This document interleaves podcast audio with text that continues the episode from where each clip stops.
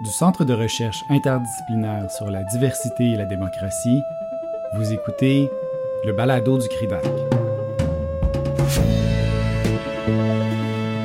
Le 12 novembre 2020, le CRIDAC organise la conférence Vers des villes inclusives, les enjeux normatifs des politiques urbaines d'immigration et d'intégration, avec la participation d'Avenir de Chali de l'Université hébraïque de Jérusalem, de Patty Tamara Leonard de l'Université d'Ottawa et de Mireille Paquet de l'Université Concordia et membre du CRIDAC. Dans la foulée de cette conférence, nous vous proposons aujourd'hui une conversation entre David Carpentier, doctorant en sciences politiques à l'Université d'Ottawa, membre étudiant du Labri et du CRIDAC, et Benoît Morissette, l'instigateur de cette conférence, postdoctorant 2019-2020 du CRIDAC et actuellement postdoctorant à la faculté de philosophie de l'Université Laval. Les deux vous proposent une discussion sur le rôle des municipalités en matière d'intégration des immigrantes et des immigrants. En effet, pour faciliter leur intégration, plusieurs villes ont adopté des politiques favorables à l'expression des différences dans les institutions ou les lieux publics. Or, ces initiatives municipales surviennent dans un contexte où plusieurs États cherchent à restreindre la manifestation des différences culturelles dans la sphère privée, à limiter l'immigration ou à défendre les droits des majorités nationales face aux droits revendiqués par les minorités ethnoculturelles. Cette conversation dresse donc la table pour la conférence qui aura lieu cette semaine. Nous sommes le 9 novembre 2020. Benoît, dans quel contexte as-tu choisi d'organiser cet atelier? En fait, mes recherches que j'ai entamées depuis euh, ma thèse de doctorat, ça porte principalement sur le rôle des municipalités dans les démocraties libérales. Puis, euh, bien, moi, je m'intéresse plus spécifiquement au euh, statut des municipalités au Québec et au Canada. Selon moi, ils peuvent jouer deux rôles pour tirer ça à gros traits. D'un côté, je crois que les municipalités sont des vecteurs de démocratisation de l'autorité politique et d'un autre côté, eh bien, euh, je considère qu'elles peuvent aussi jouer un rôle de contre-pouvoir au sein de l'appareil gouvernemental. Maintenant, j'avais ces questionnements-là en tête au moment d'amorcer mon stage postdoctoral au CRIDAC, puis euh, aussi lorsqu'a surgi le débat ou l'opposition de la ville de Montréal à l'adoption de la loi sur la laïcité, euh, la loi 21 qu'on appelle aussi, qui a été proposée par le gouvernement de la coalition Avenir Québec, qui est un gouvernement, disons, avec une idéologie nationaliste assez affirmée. Bon, l'une des principales mesures, ou la mesure la plus connue euh, qui est incluse dans cette loi-là, c'est l'interdiction euh, du port de signes religieux aux fonctionnaires. Puis cette notion-là s'étend, euh, par exemple, aux enseignants, aux policiers, mais elle devait aussi s'étendre aux membres du personnel des municipalités. Puis la ville de Montréal, elle, elle s'est opposée à cette loi-là sur trois bases. Tout d'abord, elle considérait que la loi brimait les libertés religieuses, les droits fondamentaux des résidents de la ville. D'autre part, elle venait remettre en question les efforts que la municipalité avait déployés, disons, au cours des dernières décennies pour favoriser euh, l'intégration des immigrants ou plus généralement des personnes qui sont issues de la diversité euh, religieuse et ethnoculturelle. Et puis, troisièmement, aussi un point euh, qui est intéressant, c'est qu'elle jugeait que finalement la loi venait entraver sa capacité à attirer des immigrants euh, sur son territoire. Euh, principalement parce que finalement, la ville de Montréal deviendrait moins attractive en raison d'une législation assez contraignante. Puis ce qu'il y a d'intéressant pour moi dans ce débat, c'est tout d'abord que les municipalités au Québec, au Canada, n'ont aucune compétence formelle en matière d'intégration des immigrants ou en matière d'immigration. Puis qu'en fait, le gouvernement provincial, eh bien, il jouit d'une pleine compétence, hein, de plein pouvoir sur les municipalités qui lui permet, euh, ces pouvoirs-là lui permettent d'imposer sa décision finalement aux gouvernements locaux. Mais en dépit de cette subordination-là des municipalités à l'autorité du gouvernement provincial, eh bien, la prise de position de la ville de Montréal a soulevé des réactions assez importantes. Le premier ministre François Legault et euh, le ministre responsable de la loi, Simon Jolin Barrette, eh bien, eux, ont tout de suite répondu. Hein, je résume à gros traits, mais qu'une seule loi devrait s'appliquer sur tout le territoire québécois, qu'il n'y aurait pas d'exception pour Montréal, et puis qu'au contraire, Montréal n'était pas en position de dicter finalement euh, son, sa vision de l'intégration au reste du Québec. Puis, euh, on, disons que ces positions-là ont rencontré aussi un écho assez important dans les euh, médias. Plusieurs chroniqueurs ont suggéré, par exemple, que la ville de Montréal souscrivait à l'idéologie multiculturaliste. Hein. puis, pour le dire plus ou moins explicitement, ce serait disons, l'idéologie officielle euh, du, du, régime politique canadien. Qu'en ne respectant pas euh, la loi, bien, la ville de Montréal renoncerait à ses obligations à l'égard de la société québécoise, hein, qui consiste principalement à œuvrer à la protection de la langue et de la culture québécoise, qui, on le comprenait, était une culture laïque par définition. Donc, le conflit sur la laïcité de l'État, euh, à mes yeux, n'opposait plus seulement les partis représentés à l'Assemblée nationale, ni même, disons, les groupes traditionnels de défense des droits des minorités, les groupes des immigrants au gouvernement, mais il prenait plutôt l'allure d'une tension ou d'un conflit entre le gouvernement du Québec et la ville de Montréal, puis il venait un peu amplifier euh, la fracture entre Montréal et le reste du Québec qui préoccupe euh, certains sociologues ou certains euh, commentateurs. Donc c'est un peu dans ce contexte-là que j'ai choisi d'organiser l'atelier. Puis tu parles de ces préoccupations-là de, certains experts euh, en ce qui concerne les politiques euh, d'inclusion et d'intégration à, l'échelle municipale. Euh, qu'est-ce qui t'a amené à, à, choisir les invités de, de, cet atelier plus précisément? Ces trois chercheurs-là, deux philosophes politiques et une politologue, ont en commun de s'intéresser aux politiques urbaines d'immigration et d'intégration dans leurs travaux. Donc, ça, je te dirais que c'est le, un peu le lien qui les unit, mais il y a un lien un petit peu plus ténu encore, c'est que les trois se sont intéressés à la question des villes euh, sanctuaires. Et puis, euh, ces politiques euh, sanctuaires, disons qu'elles supposent une forme ou une autre de résistance à l'autorité de l'État central en matière d'immigration. Elle pose une limite à son droit de contrôler ses frontières et d'exercer son pouvoir. Puis il m'est donc apparu fécond dans ce contexte de penser la fracture entre la ville de Montréal et le reste du Québec plus généralement au prisme des réflexions euh, de chercheurs qui se sont intéressés à l'origine de ces résistances, peut-être à leur cause, mais aussi à leur euh, légitimité et à leurs fondements éthiques ou moraux. Puis j'aimais beaucoup l'idée finalement de l'échange entre ou du partage entre leurs travaux sur ces sujets-là qui pouvaient être nourris par les réflexions des participants à l'atelier, des membres du CRIDAC, dont plusieurs ont quand même suivi de près le débat sur la loi 21. Il y a un ouvrage qui a été publié euh, dans lequel plusieurs membres du CRIDAC ont contribué, euh, par exemple. Donc, en partageant l'expérience québécoise, eh bien, ça viendrait alimenter les travaux euh, de nos invités. Et puis, en même temps, les réflexions de nos invités viendraient finalement nourrir, nous, nos réflexions sur ce fameux conflit entre la ville de Montréal et le gouvernement euh, du Québec. Mais ça m'amène, David, euh, à m'intéresser à tes propres travaux en tant que chercheur. Donc, toi, tu t'es penché sur les politiques municipales d'intégration, notamment à Montréal. Donc, euh, je, je pense que tu es une des personnes les mieux placées à la limite pour commenter ce conflit-là. puis, je me demandais si, selon toi, on devrait se surprendre du fait qu'une municipalité comme Montréal s'intéresse maintenant à des questions comme la laïcité, et plus généralement euh, à tout le problème de l'intégration des immigrants. Oui, eh bien effectivement, moi j'aurais tendance à dire que pas du tout. On ne doit pas, on ne doit pas être surpris de l'intérêt de la ville de Montréal pour ces enjeux-là. Euh, historiquement, euh, la, métropole et euh, l'agglomération de Montréal constituent le foyer de l'immigration internationale au Québec. les nouveaux arrivants, ils viennent et ils, ils peuvent à ce moment-là intégrer des réseaux de solidarité. Euh, des organismes communautaires, des communautés religieuses. Euh, il faut quand même se rappeler que ce n'est que très tardivement que l'État a commencé euh, à constituer un, un secteur de l'intégration. Auparavant, c'était assumé directement par la société civile.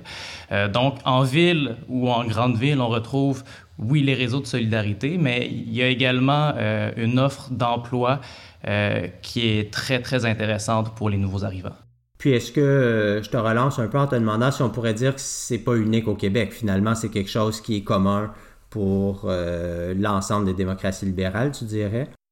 Oui, effectivement, c'est un, un enjeu que, que, que partagent plusieurs métropoles à travers, à travers le monde. Oui, puis le dernier point que tu soulignais au sujet finalement de l'étatisation du problème de l'immigration est assez intéressant, mais en même temps un peu problématique si on regarde le rôle qui joue, euh, que jouent les villes dans ce champ de compétences-là, on pourrait pas dire finalement que l'immigration, eh bien, ça a traditionnellement été euh, la compétence d'un gouvernement central, un pouvoir qui a parfois partagé avec des entités fédérées au Canada. Donc, qu'est-ce que les villes viennent, euh, viennent faire finalement dans ce, disons, sur ce terrain de jeu qui est a priori pas le leur? Effectivement, c'est une question qui, est, qui peut être centrale en analyse des politiques publiques.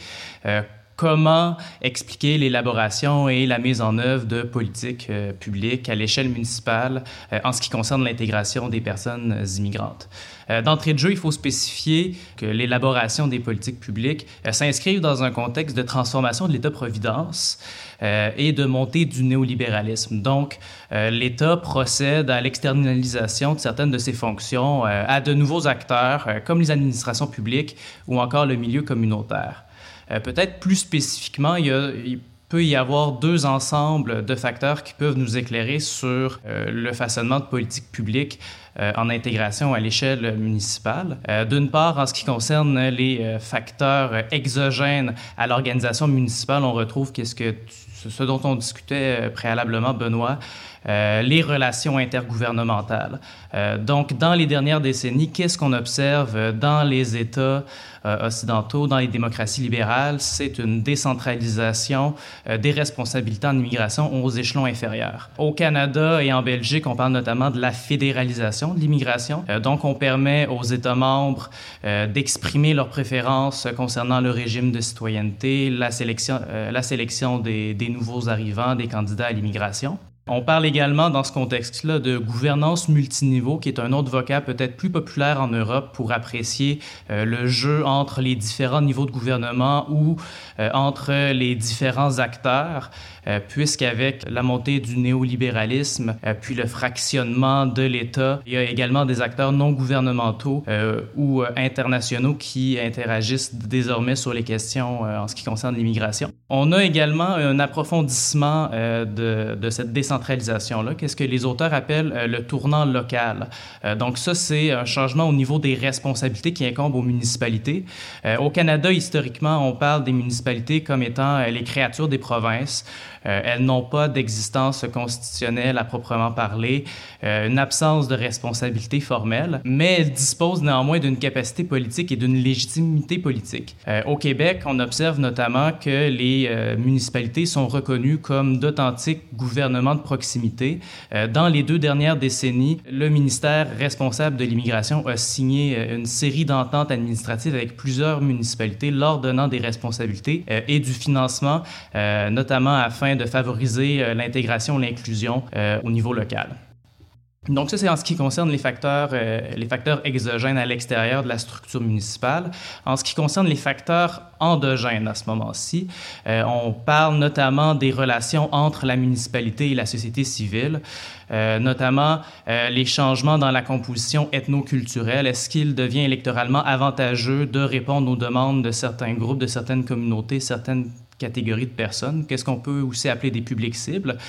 Euh, il y a également euh, le, poids des différentes configurations ethniques soit la, la répartition du pouvoir euh, entre les communautés. il y a des communautés qui sont présentes sur le territoire d'une ville depuis plus longtemps que d'autres, qui sont plus organisées, qui disposent ou qui ont plus de ressources pour faire, pour faire valoir leur agenda au niveau des autorités publiques. Puis peut-être deux derniers euh, facteurs euh, endogènes à l'organisation municipale, euh, le changement dans l'organisation municipale en elle-même, le développement de structures administratives, de conseils, de conseils consultatifs où les personnes issues de l'immigration peuvent avoir un point de contact direct avec l'appareil municipal. Et le dernier facteur, à ce moment-là, on peut parler de points tournants ou d'éléments déclencheurs. C'est souvent associé à l'alternance politique euh, aux différentes échelles. Tu parlais de néolibéralisme un peu plus tôt, puis ça m'a ramené euh, à l'esprit, euh, disons, une des motivations finalement qui avait amené la ville de Montréal à s'opposer à l'adoption de la loi 21, c'est le fait que les villes cherchent maintenant à attirer sur leur territoire des talents ou des cerveaux, hein, des personnes qui sont hautement qualifiées ou des investisseurs en vue d'accroître leur compétitivité dans le marché pour les investissements étrangers. Donc ça aussi, c'est un facteur, qui, parmi les facteurs qui ont trait au néolibéralisme, ça, je crois que c'est euh, un, un, exemple supplémentaire avec euh, peut-être les techniques du nouveau management public, par exemple, qui vient finalement contribuer à ce phénomène de décentralisation, euh, de décentralisation là.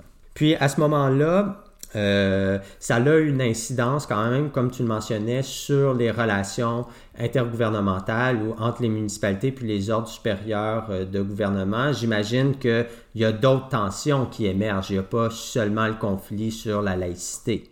Effectivement, ben à ce moment-ci, si on regarde ou on analyse le développement des politiques municipales d'intégration, euh, puis euh, le développement finalement d'une certaine originalité de ces politiques publiques-là, il, est possible de parler de fragmentation euh, par le bas des politiques nationales d'intégration. Donc, euh, une incapacité à observer une politique nationale cohérente qui s'applique sur l'ensemble du territoire. Euh, donc, à ce moment-là, qu'est-ce qui est intéressant, c'est d'évaluer la correspondance euh, entre euh, les politiques nationales ou les modèles nationaux d'intégration euh, et les politiques locales et les programmes normatifs qu'elles promeuvent. par exemple, les modèles nationaux d'intégration, eux, proposent que l'identité nationale et culturelle d'un pays influence ou détermine ses politiques d'accès à la citoyenneté et les conditions d'appartenance à sa communauté politique. Euh, habituellement, dans la littérature, différents euh, idéotypes sont offerts pour qualifier l'approche euh, ou le programme normatif qu'un État souhaite promouvoir. Euh, on associe habituellement à la Grande-Bretagne le multiculturalisme euh, et à la France le modèle républicain assimilationnisme. avec le retrait du multiculturalisme en Europe, on parle dorénavant de néo-assimilationnisme ou même d'approche citoyenne. Donc, les États font la promotion d'un certain modèle et parfois, le développement de politiques municipales d'intégration s'inscrit en porte-à-faux avec ces modèles-là et, et, sont découverts par certains points critiques ou certaines, certaines tensions particulières. Euh, tu l'as évoqué tout à l'heure, Benoît, il y a euh, l'enjeu de la laïcité, euh, mais par exemple, dans le cas de la ville de Montréal, il n'y a pas que celle-ci. Il y a effectivement, par exemple, la, question linguistique. Euh, est-ce que la ville doit faire la promotion de l'unilinguisme comme euh, le prévoit euh, la, charte de la langue française du gouvernement du Québec ou doit recourir ou peut plutôt recourir à des pratiques bilingues ou même faire la promotion du multilinguisme? il y a également la question du racisme systémique. Que euh, la ville peut reconnaître l'existence d'un racisme systémique alors que le gouvernement, lui, dément, son existence même. Puis finalement, peut-être une dernière tension euh, en ce qui concerne euh, les villes-refuges, donc les droits sociaux et politiques euh, donnés à certaines catégories de migrants, en ce qui concerne l'accès aux services publics. Euh, dans les dernières années, on l'a vu notamment en Europe avec la crise d'accueil, la crise de l'accueil des, des, migrants. Euh, les municipalités ont été beaucoup sollicitées par les gouvernements supérieurs, notamment en ce qui concerne les infrastructures pour recevoir euh, ces nouvelles populations-là et elles ont réussi, les municipalités, à se positionner de manière enviable, euh, notamment sur le plan des relations euh, intergouvernementales, grâce à, ces ressources qu'elles ont. Je suis très content que tu mentionnes les villes-refuges. Bon, évidemment, parce que c'est une thématique qui est chère à nos invités.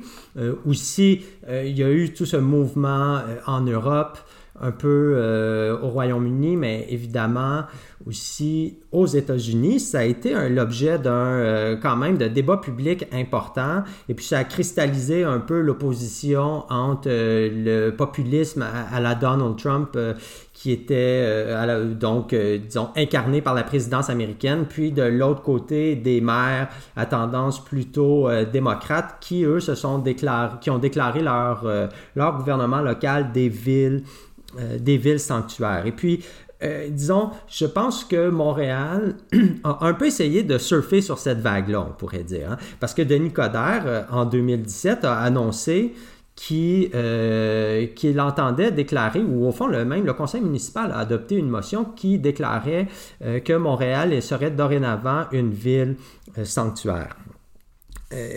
Puis elle emboîtait le pas, donc, comme je dis, à d'autres villes, San Francisco, Chicago aux États-Unis, en Ontario aussi, hein, quand même, la ville de Toronto, London et Hamilton se sont déclarées villes sanctuaires. Puis plusieurs autres municipalités ont aussi exploré cette possibilité-là ce qui est intéressant euh, dans le cas de Montréal, d'une part, c'est que cette mesure-là n'a pas vraiment généré une grande tension avec le gouvernement du Québec. Puis c'est même drôle parce que le gouvernement fédéral a répondu, euh, je pense que c'était Marc Garneau qui, dit, qui répondait à Denis Coderre en disant, mais finalement, on ne sait pas trop ce que ça veut dire, ça, être une ville sanctuaire.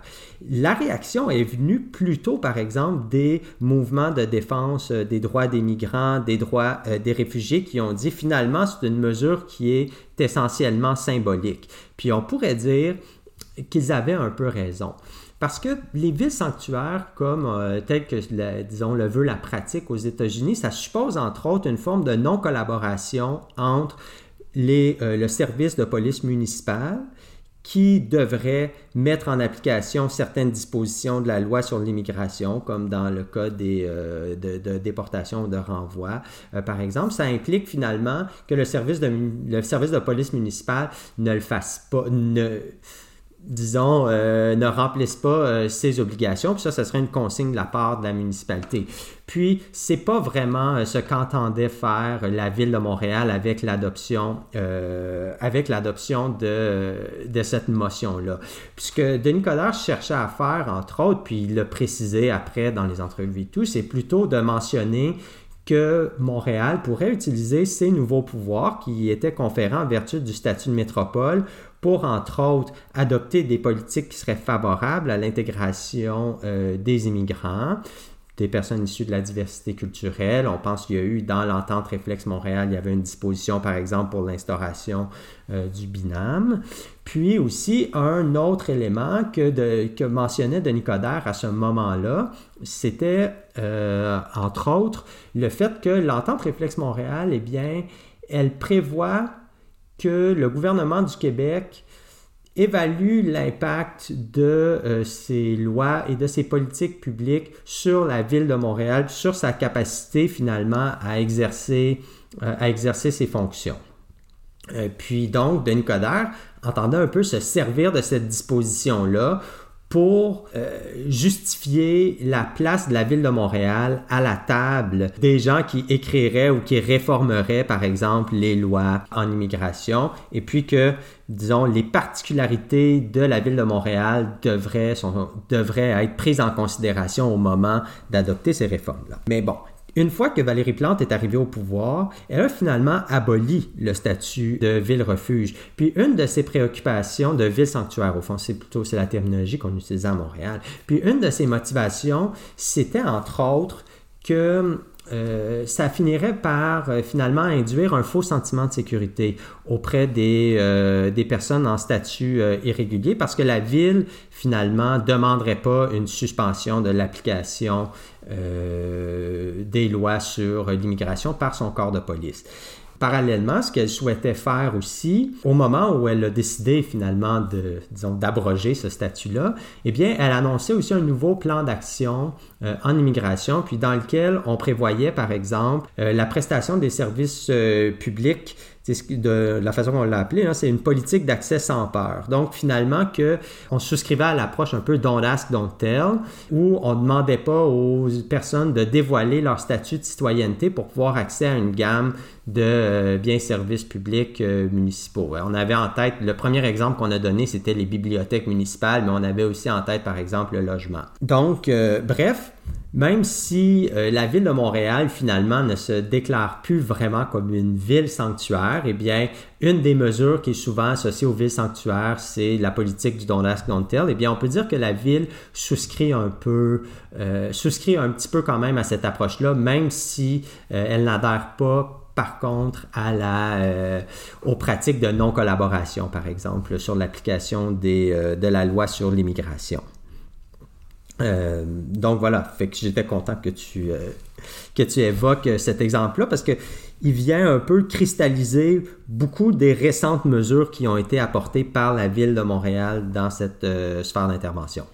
Plus tôt, euh, tu as mentionné que les villes sanctuaires constituaient un objet intéressant sur le plan normatif. Euh, j'aimerais t'entendre davantage euh, là-dessus. Tout d'abord, il faut préciser qu'en philosophie politique, le questionnement autour des villes sanctuaires s'est posé dans le prolongement des débats qui portent sur le droit des États à contrôler leurs frontières. Les protagonistes de ce débat-là vont, entre autres, remettre en question le droit des États de limiter la liberté de mouvement des êtres humains et d'imposer des restrictions à l'entrée sur leur territoire ou des restrictions euh, à l'immigration. Euh, puis certains penseurs vont considérer que ces restrictions sont injustes ou illégitimes, alors que d'autres pensent que le droit des États à contrôler leurs frontières est légitime, mais qu'il doit être assujetti à certaines limites, hein, notamment le respect de la règle de droit. Donc, c'était peut-être les deux premiers éléments. Euh, ceci dit, les politiques associées aux villes sanctuaires sont intéressantes entre autres, selon moi, parce qu'elles viennent dissocier les droits et libertés du statut de citoyen pour venir l'associer au statut de résident d'une collectivité locale. Hein. Ce serait donc le fait d'habiter une ville et non celui d'appartenir à la nation qui viendrait donner un accès à des libertés euh, qui euh, nous assujettirait à euh, certaines obligations, mais aussi qui nous donnerait accès à un ensemble de biens et de services. Donc, une appartenance qui est basée sur la résidence, euh, sur la résidence à une euh, collectivité urbaine plutôt qu'à une communauté euh, nationale. Et puis je pense que ces politiques sont venues créer en quelque sorte un espèce de précédent. C'est-à-dire qu'elles vont ouvrir un débat qui porte sur le pouvoir des villes, entre autres dénoncer les normes de leur propre modèle d'intégration ou encore dénoncer les critères de sélection des immigrants. Euh, leurs propres critères de sélection des immigrants pour, euh, évidemment, les penseurs qui considèrent que la, que la sélection des immigrants, euh, c'est une pratique légitime, ce qui n'est pas le cas pour tout le monde. mais finalement, moi, je dirais qu'un des enjeux qui m'intéresse le plus dans tout ça, c'est le fait que des politiques comme celle des villes sanctuaires semble finalement tributaire d'un partage de l'autorité politique entre plusieurs corps, hein. finalement d'un partage entre les municipalités et les ordres supérieurs de gouvernement, ce qui fait directement appel, David, à ce que tu nous expliquais euh, un peu plus tôt au sujet, par exemple, de la fédéralisation de l'immigration, de la gouvernance multiniveau. Puis d'ailleurs, euh, Patty Leonard, qui va être parmi nous euh, jeudi le 12, eh bien, elle a bien mis en lumière cette réalité dans l'une de ses dernières contributions à ce sujet, dans un ouvrage qui a été édité par David Miller. Je vais peut-être reformuler ma question. Euh, selon toi, les politiques des villes sanctuaires, quelles problématiques posent-elles euh, aux yeux euh, des philosophes politiques? Je dirais plus spécifiquement, il y a deux problèmes principaux. Hein. C'est qu'on peut d'abord se demander si une municipalité manque à ses obligations ou si les fonctionnaires municipaux, les élus municipaux, manquent à leurs obligations à l'égard du gouvernement provincial ou de l'État central auxquels ils sont assujettis en refusant de collaborer avec les autorités de l'immigration ou encore en offrant des services publics à des non-citoyens et à des personnes en situation irrégulière. On pourrait voir peut-être dans cette résistance-là, comme je l'ai appelé au début, une forme peut-être de désobéissance civile ou d'insubordination. Puis à ce moment-là, on va déplacer ce problème-là sur le terrain euh, des sources de l'autorité politique, par exemple, puis de la légitimité ou non de la désobéissance. Deuxième problème, euh, c'est qu'on peut aussi s'interroger sur les principes qui vont servir à justifier les politiques municipales, hein. notamment les politiques du Don't Ask, hein, l'accès sans peur à Montréal, ou encore le refus de collaborer avec les services policiers étatiques. Maintenant, parmi ces principes qui peuvent justifier ces politiques-là, Patty Leonard, bon, encore elle, mais aussi d'autres comme le juriste Matthew Lister, ont énoncé notamment le fait que ces politiques peuvent nuire à l'efficacité et l'efficience des fonctions exercées par les municipalités. Ces lorsque je parle de ces politiques, ce que je veux dire en fin de compte, ce sont les euh, lois sur l'immigration, notamment que le, que le gouvernement central demanderait aux corps municipaux, aux corps policiers municipaux d'appliquer. Donc, si on prend un exemple, quand les lois sur l'immigration, justement, sont appliquées par les corps policiers municipaux, bien les immigrants en situation irrégulière ou les membres de leur famille peuvent chercher à éviter de contacter la police lorsqu'ils sont victimes de crimes. Bien sûr, cette situation fragilise leur sécurité personnelle, tout d'abord, mais elle peut aussi nuire à la sécurité du quartier où ils habitent dans son ensemble. En ne contactant pas la police, finalement, elles vont participer à l'enracinement du crime dans ces milieux de vie où ils habitent et à ce moment-là, fragiliser les assises euh, de la, euh, de la collectivité locale. On peut aussi tirer des conclusions similaires à propos des biens et services qui sont offerts dans le secteur de la santé.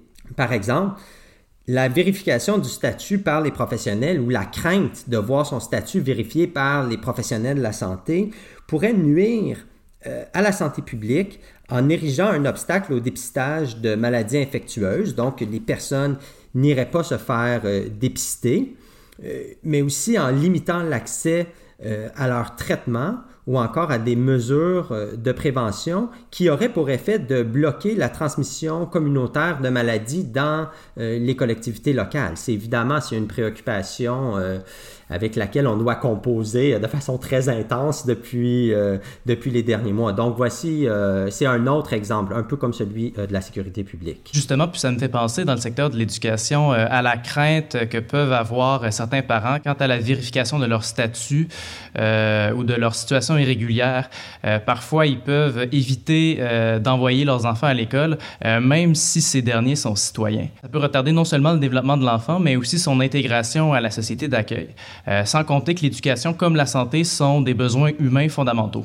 Oui, puis tu as vraiment raison de le souligner, je pense, euh, David. Entre autres aussi, la, question euh, des, des, besoins humains fondamentaux, ça me rappelle que même lorsqu'on est d'accord avec l'idée, par exemple, que l'État puisse contrôler l'immigration puis euh, ses propres frontières, eh bien, l'exercice de ce pouvoir-là, c'est quand même limité par le respect de certains droits. Et puis, l'accès à des services de santé ou à des euh, services en éducation en attente d'une décision sur son statut, par exemple, eh bien, ça représente euh, des limites importantes, finalement, des obligations que l'État doit remplir à l'égard des immigrants, peu importe finalement euh, leur situation, puis le jugement sur euh, leur situation. Et puis finalement, euh, j'en rajoute un tout petit peu en disant, je sais que toi aussi, tu as fait quand même plusieurs recherches de terrain, puis on voit qu'au Québec, euh, la concertation entre les municipalités, les autorités du secteur de la santé, puis euh, euh, les, commissions scolaires, par exemple, c'est vraiment une dynamique stratégique où, lorsqu'on parle des politiques d'intégration à l'échelle locale, eh bien, la concertation entre ces trois grands partenaires-là, c'est vraiment un enjeu qui est très important. Maintenant, si tu me permets, je vais peut-être conclure la discussion en ouvrant la porte vers l'atelier qui s'en vient, je vais dire quelques mots finalement sur, euh, pour moi, l'importance, la signification normative euh, du problème des villes-refuges, puis plus généralement des politiques urbaines d'immigration et d'inclusion. C'est que ces réflexions sur les villes sanctuaires suggèrent que dans un contexte qui se caractérise par le partage de l'autorité entre plusieurs corps politiques, comme je le disais, hein, le droit des États de contrôler euh, l'immigration, d'exiger l'application des lois migratoires ou de citoyenneté, eh bien, euh, ce droit-là serait en quelque sorte limité par des fonctions exercées par les municipalités dans l'intérêt de la collectivité locale pour le bien-être de l'ensemble de ses habitants. Donc, euh, ces, dernières limites-là qu'on a mentionnées dans la réponse à la question précédente, eh bien, c'est ce qu'elle viendrait, euh, c'est ce qu'elle viendrait faire. Autrement dit, l'application des règles qui sont édictées par l'État central empêcherait les organes du gouvernement local d'exercer efficacement leurs fonctions, et c'est pour cette raison que la légitimité de ces règles ou de ces lois sur l'immigration, de ces dispositions des lois sur l'immigration pourrait être remise en question. Donc, pour conclure, je dirais que ces travaux, eh bien, ils stimulent la réflexion sur les politiques urbaines d'immigration et d'inclusion pour deux raisons complémentaires. C'est que malgré leur accent euh, fonctionnaliste, hein, pour pas dire utilitariste, eh bien, ils viennent mettre en relief les liens d'interdépendance qui unissent les migrants, peu importe leur statut, à la collectivité où ils habitent. Et ces liens pourraient suggérer qu'ils doivent pouvoir exercer une part dans la décision politique tout d'abord. Et ensuite, eh ces mêmes travaux nous portent à croire qu'une structure de type fédéral dans laquelle le partage du pouvoir s'opère en vertu du principe de subsidiarité, que je comprends ici au sens large, et je sais que je suis au CRIDAC, donc peut-être que je vais faire euh, sourciller certains membres en m'avançant sur ce terrain-là. Eh bien, donc, cette structure de pouvoir de type fédéral, qui est fondée sur un principe de subsidiarité, peut favoriser, dans une certaine mesure, le respect des droits des migrants, tout en limitant les prérogatives de l'État central. Merci d'avoir été à l'écoute. Nous vous invitons à vous inscrire à la conférence vers des villes inclusives, les enjeux normatifs des politiques urbaines d'immigration et d'intégration, qui aura lieu le 12 novembre 2020. Pour ce faire, rendez-vous sur la page du CRIDAC au www.cridac.ucam.ca. À la prochaine.